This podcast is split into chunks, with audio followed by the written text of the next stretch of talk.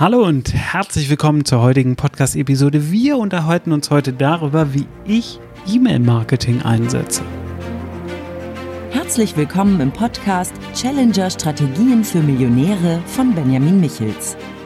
Benjamin ist strategischer Berater für Millionäre und dein Impulsgeber rund um Strategien, Mindset und Ziele für echten Erfolg und nachhaltiges Wachstum. Erweitere deine Denkweisen und finde die Klarheit, die du brauchst, um die wichtigen Entscheidungen in deinem Leben treffen zu können. Benjamin zeigt dir, wie du deine eigene Strategie immer wieder neu ausrichtest und mit Kraft, Energie und Klarheit in die Umsetzung kommst. Und jetzt viel Spaß mit Benjamin Michels. Wenn du mich schon länger kennst, dann wirst du wissen, dass man mich auf Facebook findet, dass man mich auf Instagram findet, auf TikTok, auf YouTube, dass man mir eine WhatsApp-Nachricht schreiben kann. Aber was du von mir nicht bekommst, ist eine E-Mail. Ich mache kein E-Mail-Marketing. Jedenfalls, und an der Stelle muss ich es ganz klar eingrenzen, wenn es um die Marke Benjamin Michels geht.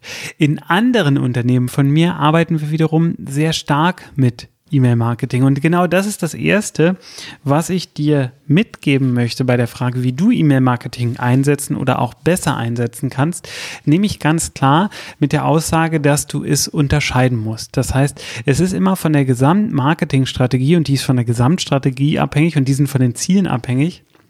Es ist immer von der Gesamtmarketingstrategie abhängig, ob du E-Mail-Marketing einsetzt oder nicht. Das hängt ein bisschen von den Kunden ab, es hängt von der Art und Weise, wie du kommunizierst ab.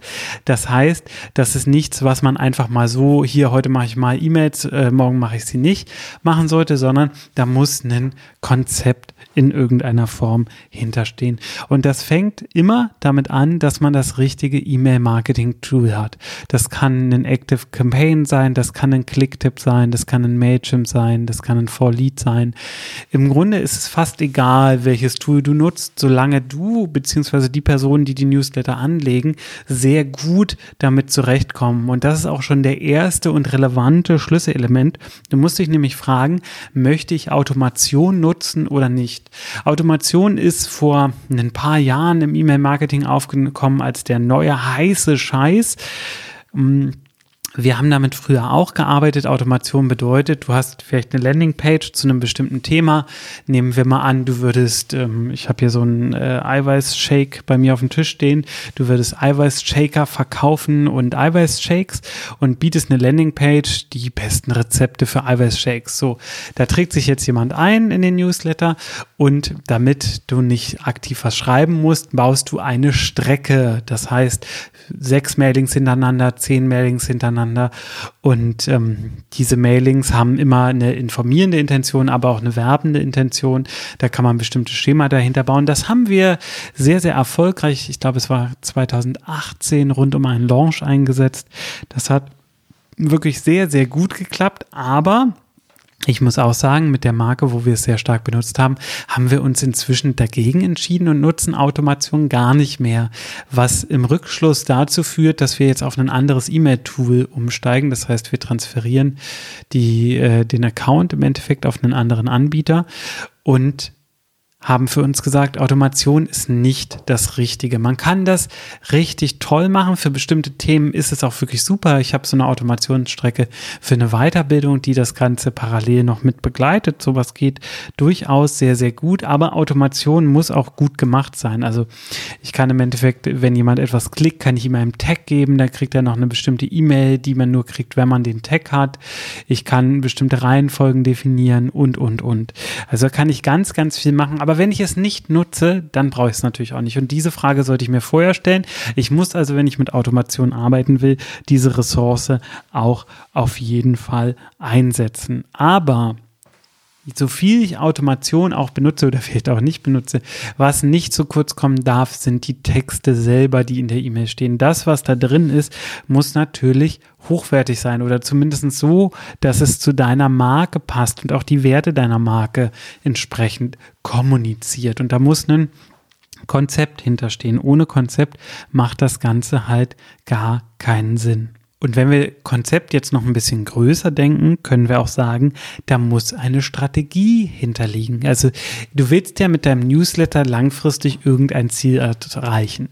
Vielleicht, dass er einen bestimmten Umsatz, einen bestimmten Umsatz pro Monat macht, dass eine bestimmte Empfängerzahl da ist, dass eine bestimmte Sichtbarkeit entsteht, dass du andere Beiträge in sozialen Medien oder ähnlichem pushen kannst, dadurch, dass du sie im Newsletter bewirbst. Also sind ja ganz viele Sachen denkbar. Wichtig ist, dass du in deiner Strategie klar bist und auch ein paar Kernfragen mit beantwortest. So zum Beispiel die Frage nach der Werblichkeit. Also wie viel Werbung ist denn in dem Newsletter? Hast du jetzt einen E-Commerce Store und da äh, stellst du jede Woche die neuen Produkte vor? Bist du ein Berater oder eine Informationswebseite und stellst Informationen bereit oder oder oder. Und es macht halt total Sinn, sich zu fragen, wie werblich soll das Ganze sein? Und für einen Dauerempfang auf Kundenseite darf es natürlich nicht zu werblich sein, sonst geht schnell das Interesse verloren. Jedenfalls, wenn es nicht ist, du bist der Schnäppchen-Store und schickst immer montags die Schnäppchen raus. Da gucken die Leute durchaus länger, aber ich sag mal, alle anderen, die müssen einen Mehrwert mit dem Newsletter bieten, damit der in der Inbox den Konkurrenzkampf gewinnt. Die Länge spielt natürlich auch eine große Rolle. Die ist durchaus wichtig. Ist er zu kurz? Ist er zu lang? Das lässt sich leider nicht verallgemeinern, weil das immer von deinem Themengebiet abhängig ist, von den Menschen, die ihn dann empfangen und lesen. Du kannst es aber zum Beispiel an der Öffnungsrate evaluieren. Also wenn du die Texte immer länger werden lässt und merkst, die Öffnungsrate geht zurück, dann sind entweder deine Themen langweiliger geworden oder die Leute haben die alten Newsletter noch nicht gelesen und fangen deswegen die neuen gar nicht erst an. Sowas kann halt passieren.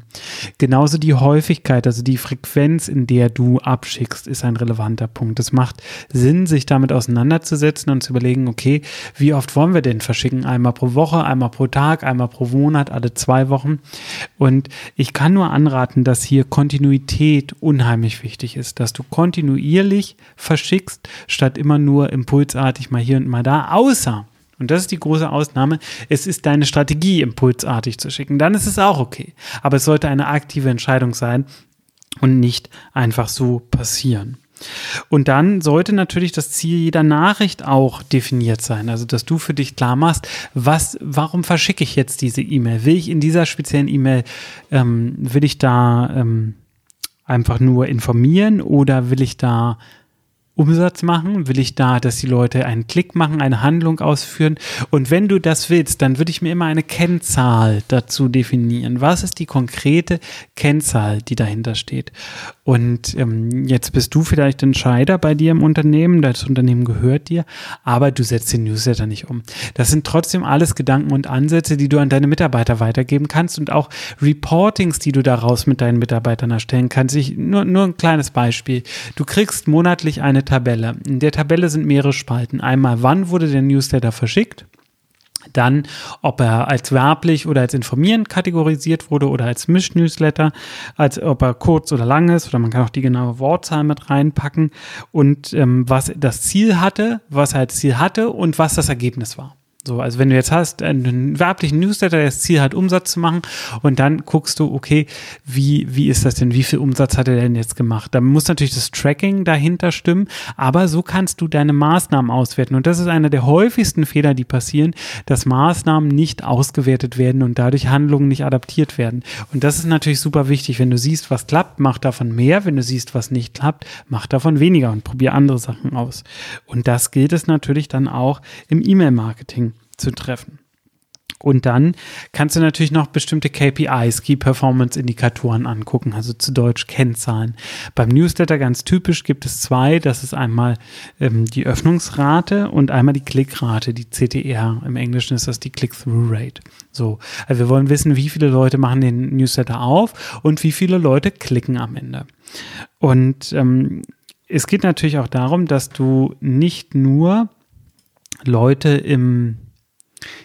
ja, wie sage ich das, dass du nicht nur eine Menge an Leuten einfach drin hast im Newsletter, sondern dass das nach Möglichkeit Leser sind. Das heißt, alle Bounces, alle, die nicht öffnen, sollten dann auch mit der Zeit den Newsletter verlassen, damit der Newsletter einfach eine super hohe Qualität hat. Lieber wenige Leute mit einer hohen Öffnungsrate als viele Leute mit einer geringen Öffnungsrate.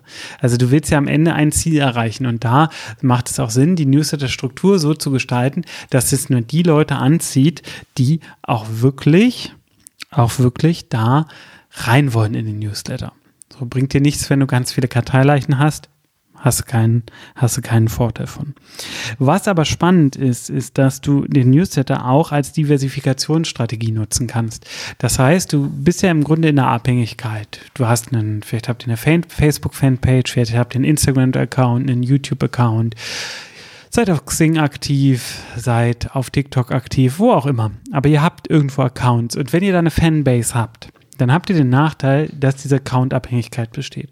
Und auch wenn sich die meisten Leute dem nicht hingeben wollen, diesem Gedanken, die Accounts sind nur geliehen. Das heißt, die Plattform kann jederzeit deinen Account schließen. Wenn man sich das auf Twitch zum Beispiel anguckt, der Streaming-Plattform, hört man immer wieder von Streamern, deren Account von einem Tag auf den anderen ohne Angabe von Gründen geschlossen wurde. So, und wenn du jetzt einen relevanten Teil deines Umsatzes dadurch generierst, durch nur eine Social-Media-Plattform, da bist du natürlich nicht diversifiziert. Das heißt, wenn mit der mal was ist, dann hast du natürlich ein echtes Problem. Und was du kontinuierlich immer wieder machen kannst, ist, dass du Leute in den Newsletter ziehst. Schon alleine dadurch, dass du auf den Newsletter hinweist und sagst, ach, da werden nochmal andere Informationen gegeben oder anders aufbereitet oder du findest hier dies und das im Newsletter. So.